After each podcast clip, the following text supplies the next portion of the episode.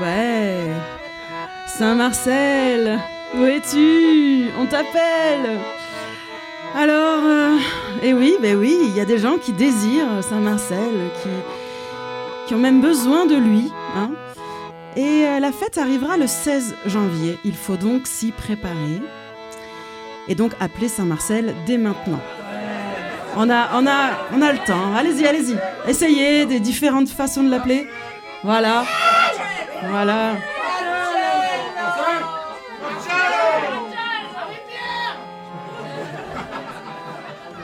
En tout cas, Saint-Marcel, c'est une fête avant tout. Et donc, euh, vous savez, Georges Lapierre, qui est déjà venu ici aussi, explique que la fête est, est une même fête qui se déplace dans tous les villages. Vous voyez, chaque jour, il y a une fête dans un village et en fait, c'est la même fête qui se déplace. Donc finalement, cette fête de Saint-Marcel, c'est aussi euh, l'endroit où se réunissent plein d'autres fêtes, toutes les fêtes que vous avez euh, chez vous, avec euh, leurs éléments, leurs composantes, et puis les communs, hein, comme la commensalité, le fait de manger ensemble, le fait de boire, le fait de chanter, le fait de danser. Alors, il y a des lieux il y a des fêtes, des lieux qu'on ne connaît pas encore, des lieux qui n'existent pas, qui n'existent pas encore aussi. C'est un peu, un peu angoissant comme. Euh, c'est le côté utopiste de, du lieu qui n'existe pas encore. Voilà, merci. Donc en fait, c'est comme s'il y avait un calendrier de lieux, de lieux qui existent, de lieux qui n'existent pas, ou qui n'existent pas encore. Et figurez-vous que le mot calendrier vient du grec kalen, qui signifie appeler. Alors pourquoi appeler Saint-Marcel maintenant? Bah, Pour commencer à préparer le terrain, à faire la place, exorciser un peu.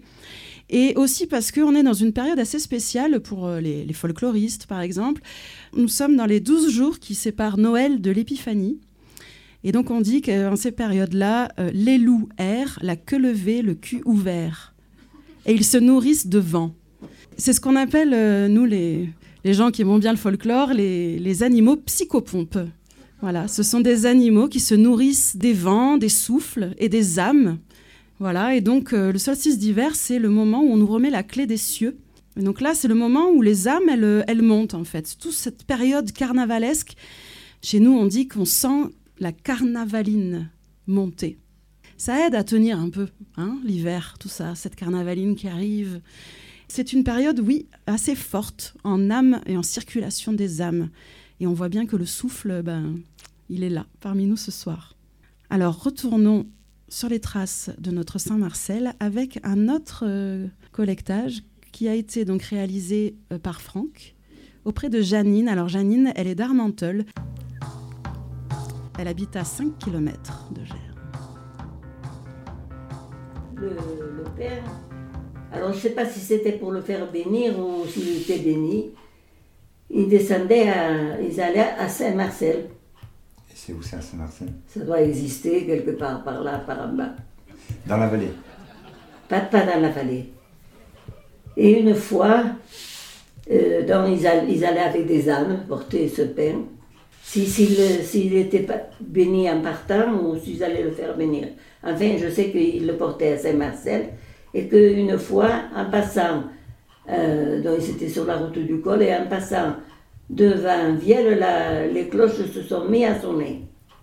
D'accord. Et alors, de, depuis lors, ils ne vont plus à Saint-Marcel pour faire bénir le Père. Alors, je ne sais pas si c'était béni ou pas béni.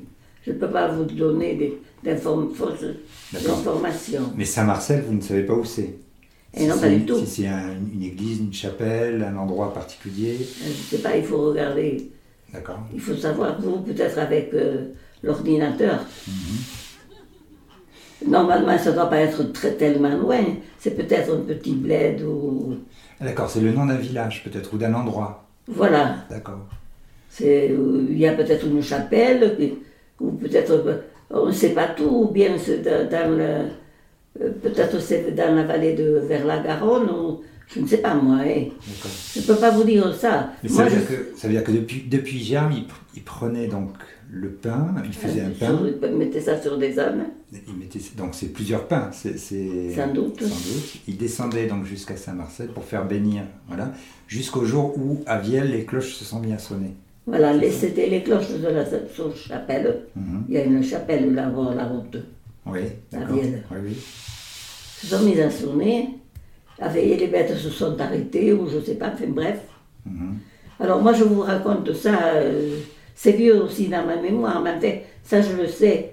Euh, j'ai entendu, je entendu dire maintenant. euh, mais les, les- anciens de Germe, les plus anciens, doivent le savoir. Alors, euh, il y a des anciens plus anciens que Janine. Janine a 82 ans. Elle se posait la question aussi avec Franck de cette histoire de pain distribué de famille en famille ou bien de maison en maison.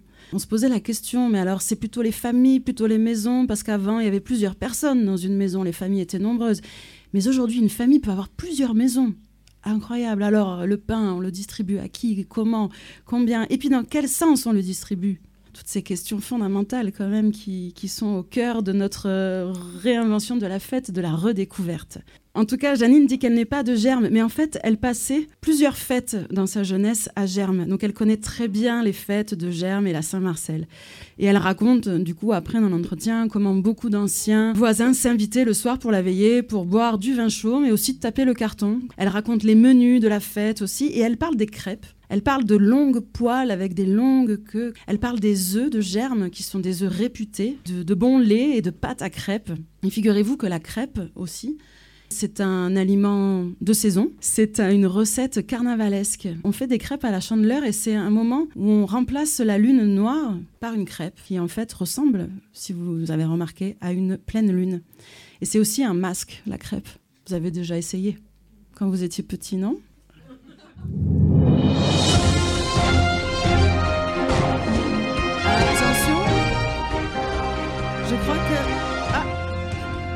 Vous avez vu cet effet spécial magnifique? Nous avons une nouvelle qui nous arrive, une nouvelle toute fraîche, une fake news magnifique. Nous aurions retrouvé la fameuse boîte de la Saint-Marcel, car il y en a une à la mairie, mais peut-être qu'en fait ce n'était pas la vraie boîte. Non, il y a une autre boîte qui aurait été retrouvée, alors nous ne pouvons pas dévoiler le lieu, visiblement, l'information... euh, veut garder ce, lieu secret, ou c'est peut-être un lieu qui n'existe pas. En tout cas, cette boîte, dans cette boîte, nous avons retrouvé des archives, messieurs, dames, exclusives. N'avions pas entendu parler de chansons de Saint-Marcel, et pourtant, nous avons donc trouvé une archive incroyable, une chanson de Saint-Marcel. Sème tes graines au vent de germe. Saint-Marcel, c'est toi le saint que nous louerons. Saint-Marcel, de Mars tu es l'héritier. Saint-Marcel, donne-nous à goûter ton sel.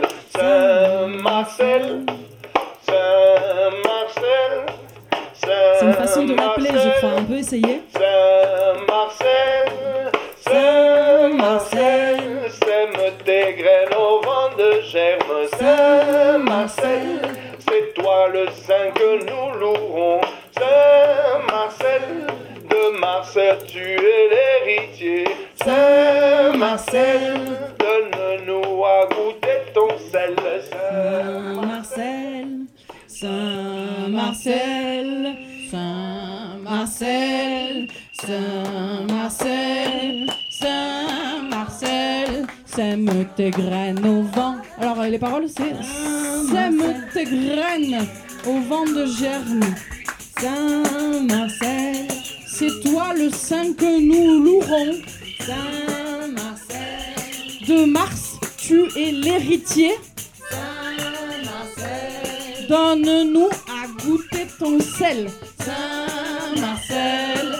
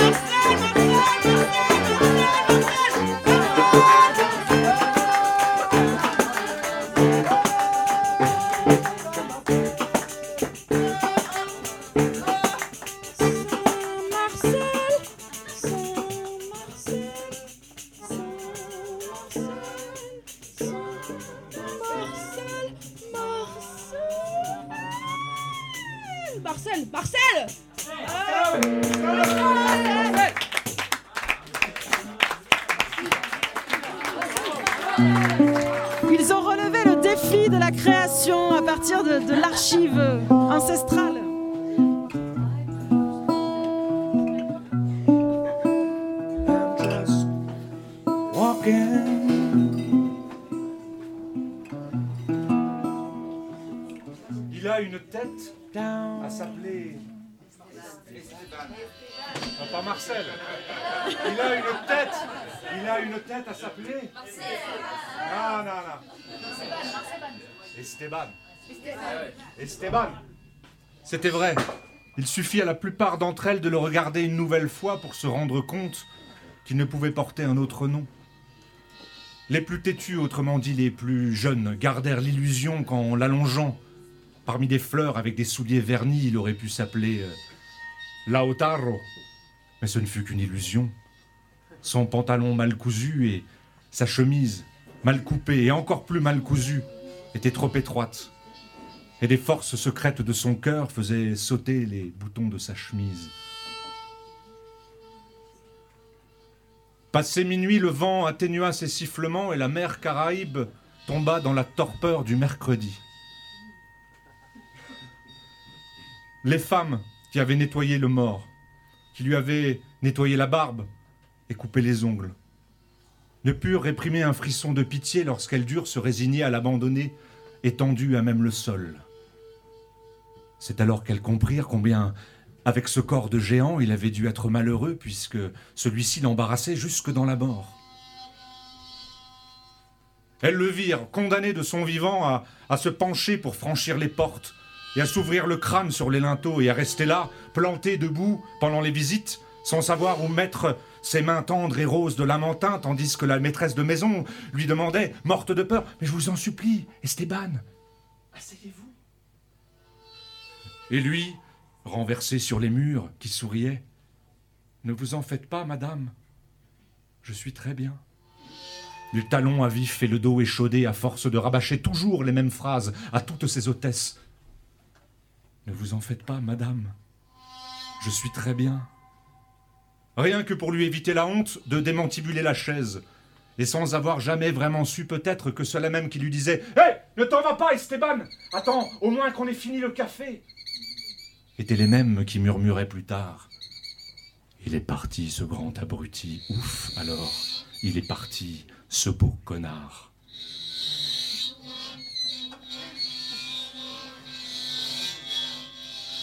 Voilà ce que pensaient les femmes devant le cadavre avant le petit jour.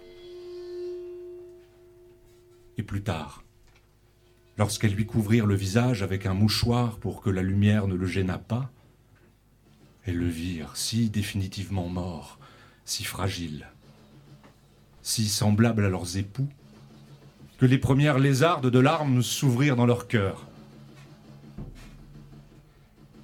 L'une des plus jeunes se mit à sangloter, et les autres, sous l'effet de la stimulation, passèrent des soupirs aux lamentations.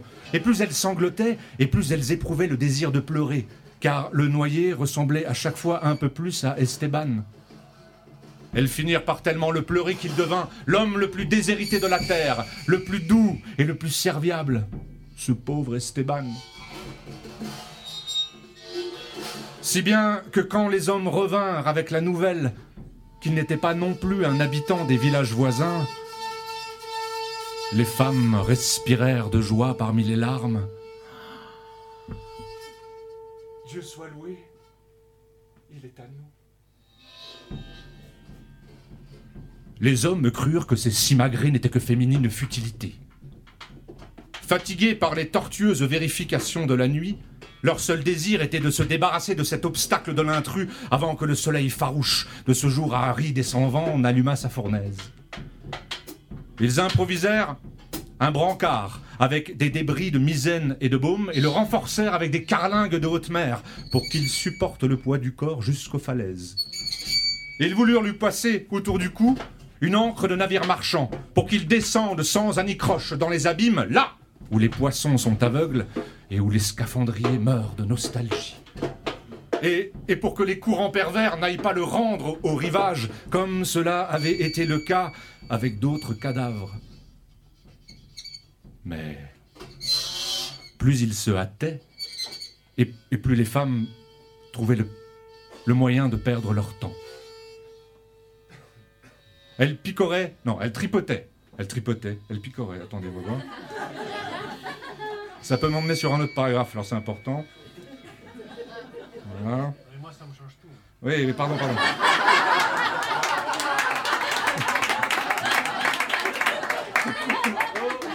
Ah Mais non, elle ne tripotait pas Elle se démenait comme des poules effrayées.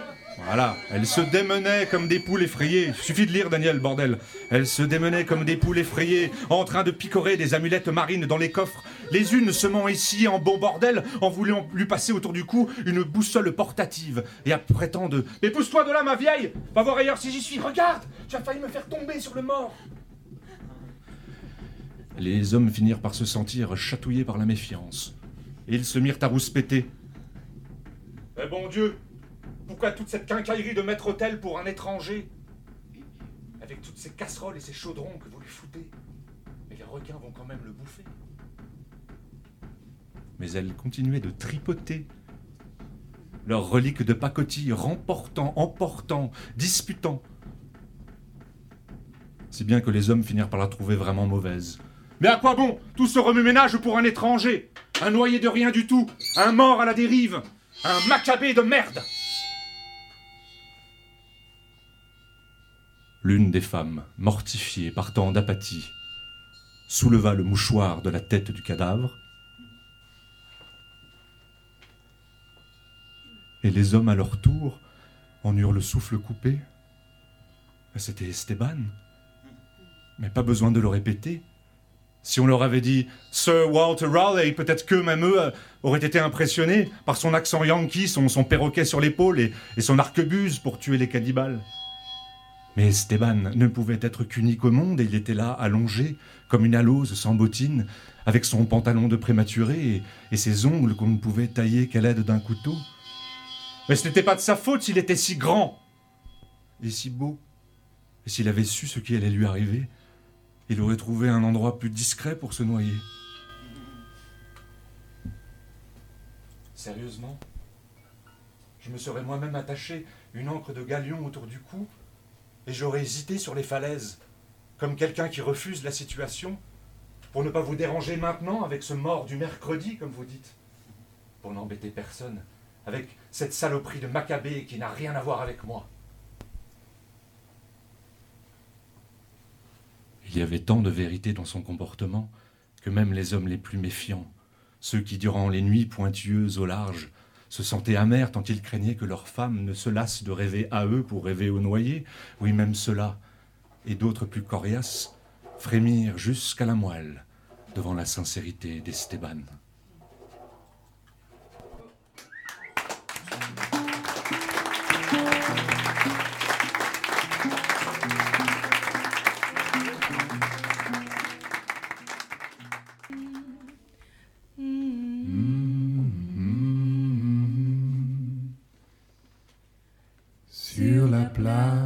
Chauffée au soleil, une fille s'est mise à danser.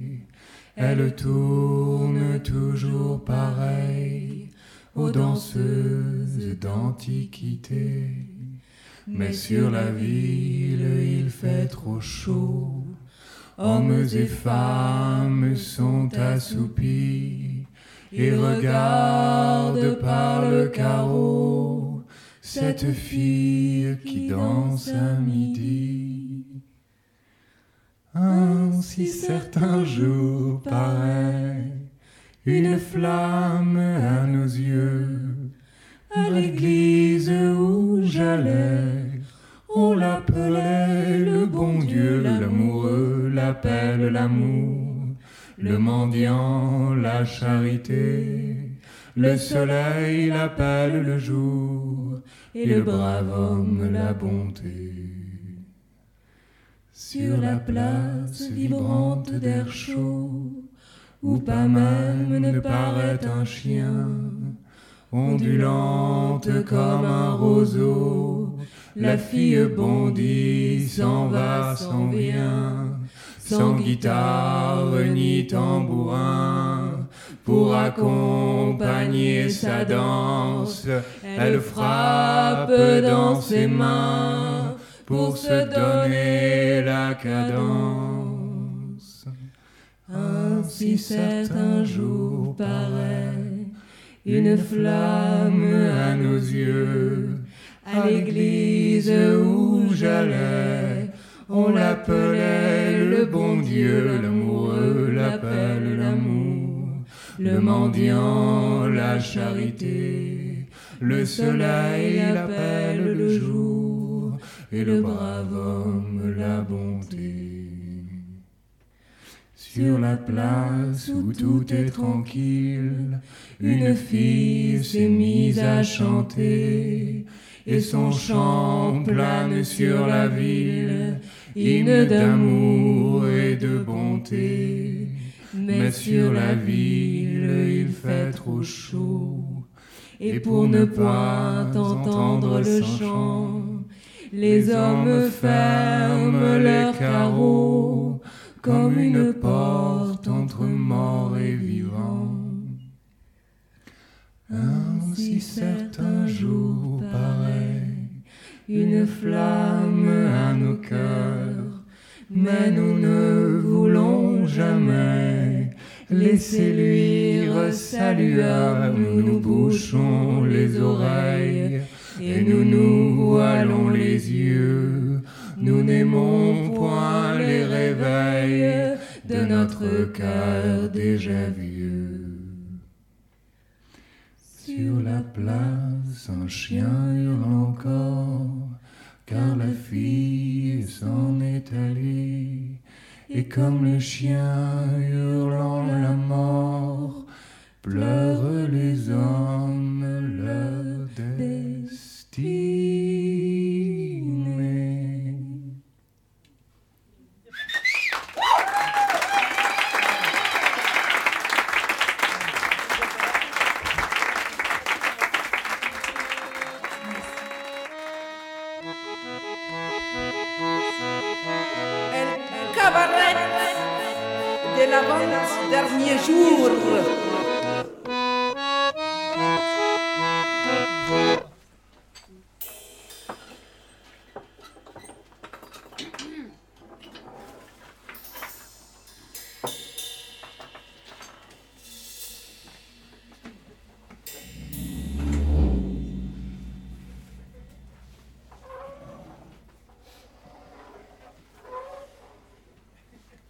La joie. La joie est une façon de défaire les règles, une intensification de la vie elle-même. C'est un processus qui consiste à prendre vie et à prendre le large. Alors que le bonheur est utilisé comme un anesthésiant abrutissant, la joie est l'expansion de la capacité des gens à faire et à ressentir de nouvelles choses. La joie est esthétique dans un sens ancien qui date d'avant la séparation entre la pensée et les émotions. La capacité accrue à percevoir avec nos sens. Indépendamment des revendications, la grève est en elle-même une joie, une joie pure, une joie sans mélange, oui, une joie J'ai été voir les copains dans une usine où j'ai travaillé il y a quelques mois. J'ai passé quelques heures avec eux. Joie de pénétrer dans l'usine avec l'autorisation d'un ouvrier qui garde la porte. Joie de trouver tant de sourires, tant de paroles d'accueil fraternel. Comme on se sent entre camarades dans ces ateliers où, quand j'y travaillais, chacun se sentait tellement seul sur sa machine. Silvia Federici a expliqué que la joie est une sensation palpable de pouvoir collectif. J'aime la distinction entre le bonheur et la joie. Comme vous, j'aime la joie parce que c'est une passion active. Ce n'est pas un état statique. Ce n'est pas la satisfaction des choses comme elles sont. C'est en partie ressentir la puissance et les capacités grandir en soi et chez celles et ceux qui nous entourent. On se promène parmi ces machines auxquelles on a donné pendant tant et tant d'heures le meilleur de sa substance vitale et elles se taisent. Elles ne coupent plus les doigts, elles ne font plus mal. Joie de passer devant les chefs, la tête haute. Joie de dire ce qu'on a sur le cœur à tout le monde, chefs et camarades, sur ces lieux où deux ouvriers pouvaient travailler des mois, côte à côte, sans qu'aucun des deux sache ce que pensait le voisin. Joie de vivre parmi ces machines muettes, au rythme de la vie humaine, le rythme qui correspond à la respiration, au battement du cœur, au mouvement naturel de l'organisme humain et, non à, à la cadence imposée par le chronométreur.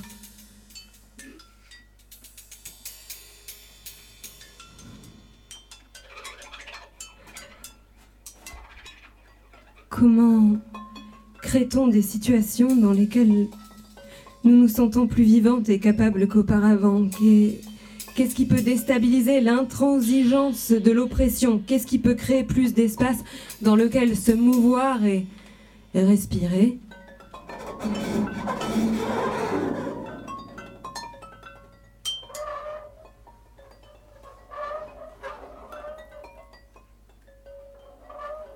La joie défait les blocages. Elle rend le confort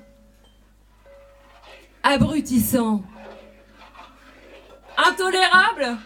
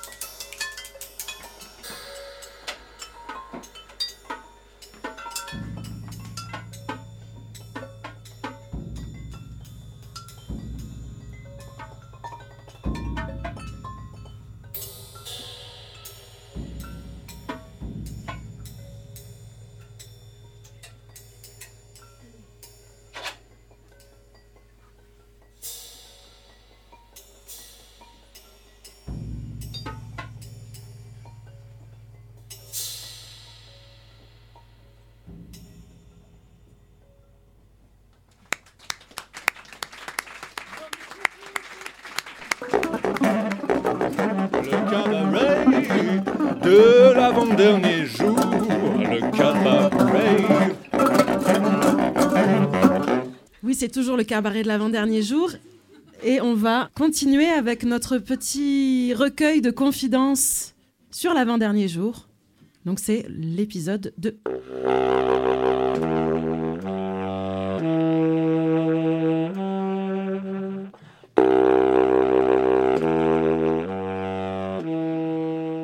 Ce serait l'avant-dernier jour, euh, avant quoi?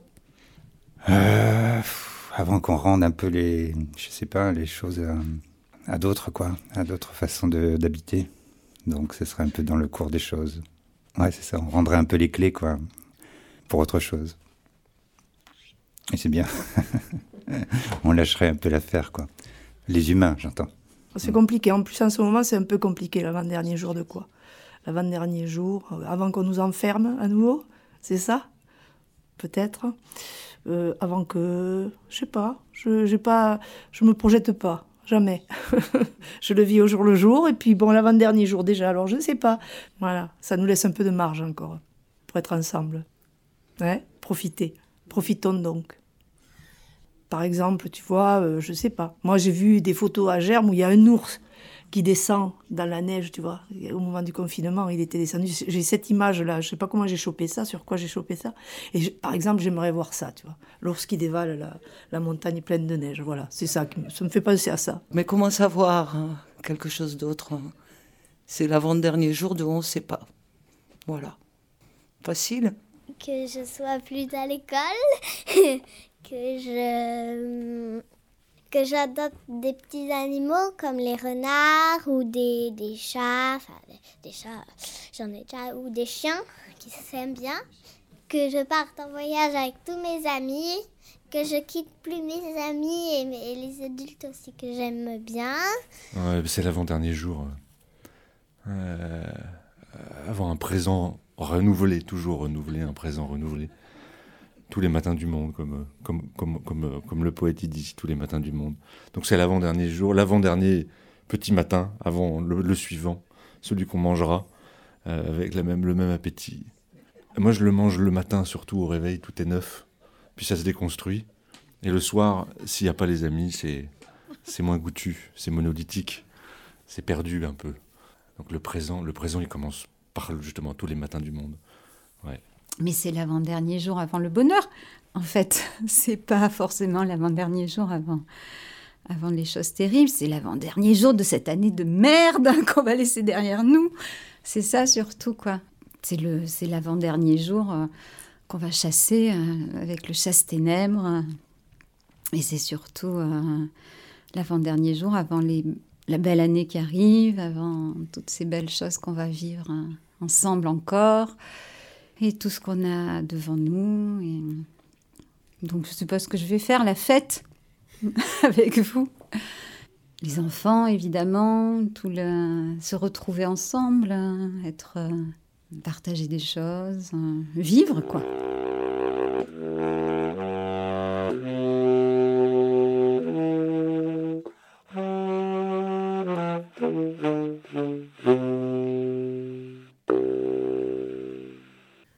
Accueille Pia qui veut nous faire une lecture.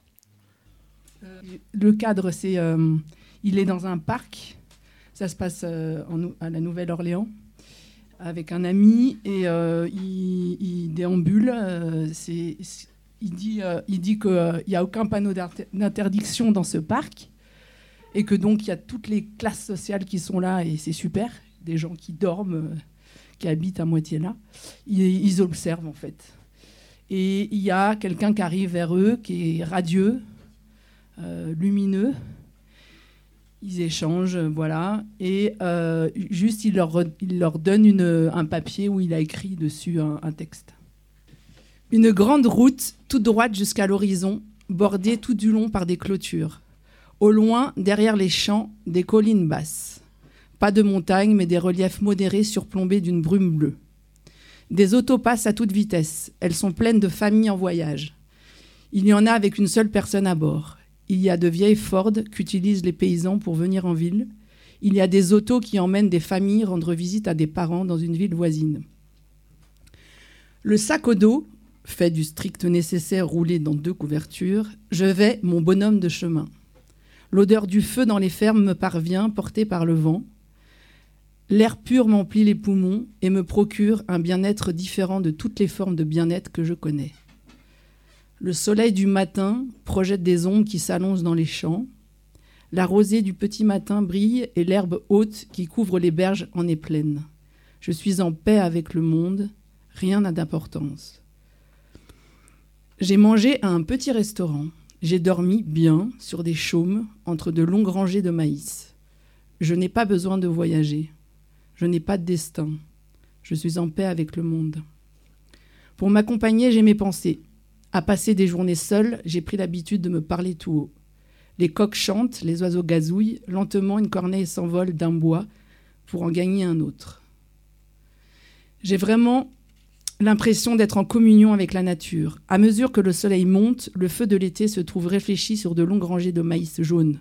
La route étincelle, c'est une bande blanche qui n'a pas de fin précise à l'horizon. Je suis en sueur. De grosses gouttes roulent sur mon visage et tombent sur mon col ouvert. La chaleur est bénéfique. Elle délie les jambes et chauffe le sol où je, dormirai cette nuit. Les kilomètres s'accumulent derrière moi. De temps en temps, une auto s'arrête et me prend. Je ne demande rien. Pourquoi ferais-je du stop quand tout autour de moi est satisfait? Ceux qui veulent m'aider, je m'y oppose pas et que les autres poursuivent leur route je n'ai pas de destination. Pourquoi serais-je pressé? Midi venu, je déjeune frugalement, soupe et lait. Les collines qui étaient devant moi ce matin, elles sont maintenant tout autour. La route n'est plus toute droite, elle épouse le relief des collines. Des arbres la jalonnent et protègent agréablement du soleil de midi. La nature semble avoir prévu ma protection. Tout l'après-midi, je me repose sur le siège arrière d'une auto rapide, dont le propriétaire m'a invité à monter. Il y a un chien sur le siège arrière avec moi, et nous communiquons du mieux que nous pouvons. Je lui gratte les oreilles et il penche la tête et frétille de la queue. Quand je m'arrête une minute pour regarder la forme changeante d'une colline, il me cherche gentiment du museau. Ma main revient à sa tête et nous reprenons le cours de notre camaraderie. Le soleil sombre, la colline l'avale. J'ai encore tout le temps de trouver un camping. En marchant, je regarde les gens qui se reposent sur leur véranda. Ils lisent, ils bavardent ou ils goûtent la plaisante idée d'une journée bien remplie. Un peu plus loin, je pénètre dans un univers de galeries où des travailleurs déchaussés, un pied posé sur le genou de l'autre jambe, assis sur des chaises appuyées contre le mur de la maison, fument et parlent affaires, sport ou politique. En passant, je saisis des mots, des phrases, des fragments. De temps en temps, un groupe de gens assis sur leur galerie interrompt la conversation pour me regarder. Parfois, une voix s'élève. D'où viens-tu, mon gars? Et une autre. Où vas-tu? Au camping, pour y étendre mes couvertures, je me trouve un endroit aussi loin qu'au possible des rangées de tentes. Je lave mes chaussettes durcies par la sueur et par la poussière de la route. Je me brosse les dents et je me lave du mieux que je peux. À l'ordinaire, je préfère dormir à la belle étoile ou à l'abri d'un bois, loin des gens. Mais ce soir, j'éprouve le désir de me mêler à mes semblables. C'est pourquoi je flâne parmi les tentes en échangeant des anecdotes sur le voyage, des histoires de récits d'aventure, avec de grosses femmes maternelles en train de faire la vaisselle, avec des travailleurs itinérants, des employés en virée ou un groupe de jeunes en balade. Parfois, je donne un coup de main à une femme pour faire la vaisselle, et en retour, le lendemain, on m'offre un petit déjeuner. À mesure que la nuit tombe, les feux prennent du relief et les parois blanches des tentes en laissent passer la lumière. Quelque part, de la musique s'élève et un groupe de jeunes gens se met à danser sur la galerie d'une petite épicerie qui satisfait la plupart des besoins des campeurs. Pour entrer dans la danse, pas besoin de présentation. Nous sommes tous frères et sœurs, membres de la fraternité de la Grande Route, certains pour peu de temps, d'autres pour toujours. Les amitiés naissent en un rien de temps. Il y a un docteur allemand, curieux petit bonhomme tout tordu, à la tête coiffée d'un chapeau incliné, qui joue aux cartes avec un jeune Suédois venu des Dakotas, mais il est évident qu'il n'est pas dans ce pays depuis longtemps. L'acteur est en route pour l'Ouest. Il va tenter sa chance au pays du cinéma. Le Suédois, lui, est simplement touriste. Quand il n'aura plus d'argent, il vendra sa voiture et se mettra au travail. Un grand maigre et dégingandé venu de l'Arkansas expose à plusieurs hommes de l'Ouest, qui restent silencieux, les difficultés qu'il a éprouvées dans le Nord-Ouest. Son plus jeune fils, qui a 9 ans, dit à un petit ami de jeu On a presque été partout. On a été à Vancouver, par la Californie. Maintenant, on va dans l'Est et on y sera bientôt si papa n'est pas obligé de faire le charpentier pour nous payer l'essence et de quoi manger. J'ai reproduit son récit mot pour mot, tel qu'il l'a écrit. Je n'ai rien changé à l'orthographe ni à la ponctuation. Certains de ces mots n'ont aucun sens, pour autant que je sache, et les mots pour moi, c'est la nourriture, le pain et la boisson. Mais les changer, ce serait détruire David lui-même. C'est pourquoi j'ai donné son texte dans l'état même où il me l'a donné, hésitant, enfantin, artistique, Et pourtant, il y a là quelque chose, une impulsion qui l'a poussé à vouloir mettre ça sur le papier. Et qui sait, avec le temps, en rougissant, il nous a confié à Spratling et à moi qu'il a 17 ans. Mais le voir dans ses vêtements miteux, avec son visage propre d'adolescent et sa belle foi dans la vie, dans le monde, dans la race humaine, ça fait du bien quelque part, c'est bon, c'est sain et c'est beau. Il n'a pas voulu promettre de venir nous voir. J'ai écrit ça et ça m'a plu, bien sûr. Ça n'est pas aussi bon que je l'aurais souhaité, mais ça me fait plaisir de vous l'offrir. Son visage adolescent contemple un ciel ineffable, et le soleil est sur lui comme une bénédiction. Vous comprenez, nous dit-il, je peux toujours en écrire un autre. 12 avril 1925. вот...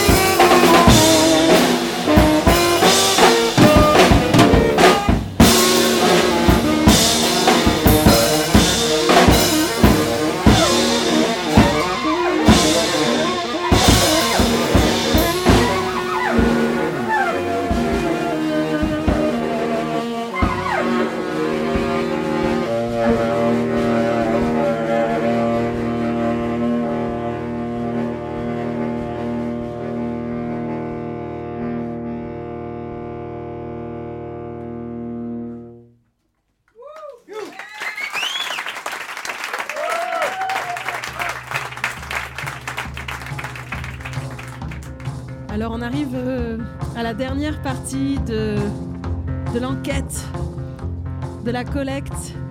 Et nous allons écouter un extrait d'une rencontre avec Aline, la doyenne de Germe, que Franck et Laurence euh, bah, vont régulièrement visiter. Et donc ils sont retournés la voir dernièrement pour parler de la Saint-Marcel avec elle. Alors euh, elle a bien décrit cette histoire de cantettes, de quignons, de coupettes, de bouts de pain, mais aussi de boîtes, de mesures euh, dans laquelle on mettait le grain, dans laquelle on met toujours le grain. Elle dit quand même que la tradition a été chamboulée. Et donc, euh, dans cet extrait, on va parler de sacralité. Et ça, on n'en a pas parlé, mais le fait qu'il ait été béni, là, ce pain, il a quand même des propriétés particulières. Ah oui, ah, ça. euh, Je te dis. Eh, c'est Ouais. quoi, alors? Moi, je te dis, j'ai du pain de 30 ans. Je peux pas me lever maintenant, mais je te t'en garderai un morceau, tu verras. Il n'est pas moisi, il n'y a rien. Mhm. Rien, rien. C'est, je sais pas. Il y a quelque chose, je sais pas. Il doit y en avoir à la sacristie et à aussi. du plein. Il doit rester. Euh, ici, c'était la tradition, c'était tout sacré pour Saint-Marcel. Il n'y avait pas autre chose qui comptait. La fête de Germe, c'était Saint-Étienne, mais ça passait de l'autre côté. Tandis que Saint-Marcel, c'était vraiment plus marqué. c'était plus plus, sacré que- plus que que, la fête. Plus que la Plus fête. sacré que la fête. Plus que la fête. Ça veut dire presque qu'on avait plus de que ce Saint-Marcel dans ce village ou dans les maisons. Euh, Il était- comptait, il comptait pour, euh, pour les anciens, il comptait beaucoup. Enfin, euh, je sais pas, il avait fait peut-être pas des miracles, j'en sais rien, je sais pas. Je peux rien dire, mais bon, ils y croyaient, ils y croyaient. C'est bon, vous suivez la tradition, c'est un fait, mais ça comptera pas comme euh, ça comptait pour eux, quoi. Et quand tu dis que tu as fait le pain avec Jean-Marie Bappel à Ludanviel, et tu l'as dit, il l'a fait dans la tradition. Oui. C'est-à-dire Et il a fait, il a gardé, il a acheté un sac de blé euh, des- chez des amis qu'ils avaient, mais qui venaient de, qui provenaient de sa terre. Elle, il venait de sa terre. Euh, ce que- te- J'entends par là, l'ami de, de Bappel avait gardé un sac de blé pour la tradition d'ici, quoi. D'accord. oui. Qu'il avait avait comment dire Récolté. récolté, voilà. Merci Laurence. En y pensant, quoi. Voilà, dans le sens de la tradition. Merci Aline. Alors on comprend là, dans cet extrait, que le sens de la tradition, on cherchait le sens, en fait c'est une histoire de blé et de culture du blé. Pour que le pain il soit encore plus sacré et que la tradition marche encore plus, bah, il faut que ce soit fait avec le blé qu'on a travaillé soi-même et pas celui qu'on va acheter ailleurs. Dernièrement, il y a une géologue qui est venue euh, à Germe et qui expliquait quand même qu'il y a eu des, endroits cultivables qui sont devenus par exemple un stade de foot dans le coin. Donc il y a aussi euh, voilà, des, constats comme ça de, terres qu'on pourrait cultiver et qui euh, finalement sont un, peu à redécouvrir aussi, à réinventer, là où on vit déjà. Puis euh, Aline, elle dit quelque chose dans cet entretien que je vais vous répéter, que j'ai aimé. Elle a dit, à force, elle dit ça à Laurence et Franck, elle dit à force de chercher, à force d'écouter, vous arriverez bien à faire une histoire.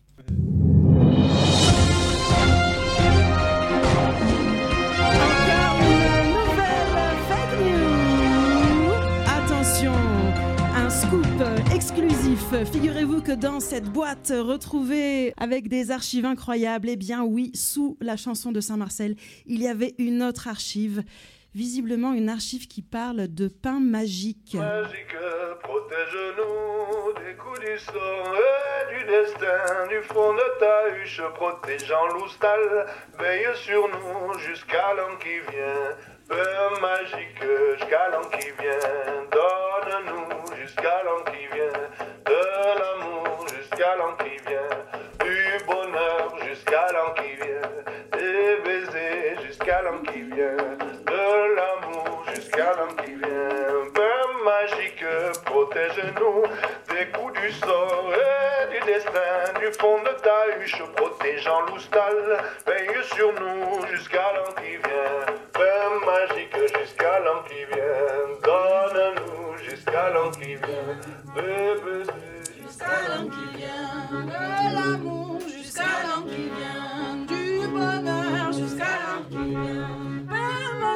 magique, protège-nous des coups du sort et du destin, du fond de ta huche, protégeant le stade. Veille sur nous jusqu'à l'an qui vient, Père magique jusqu'à l'an qui vient.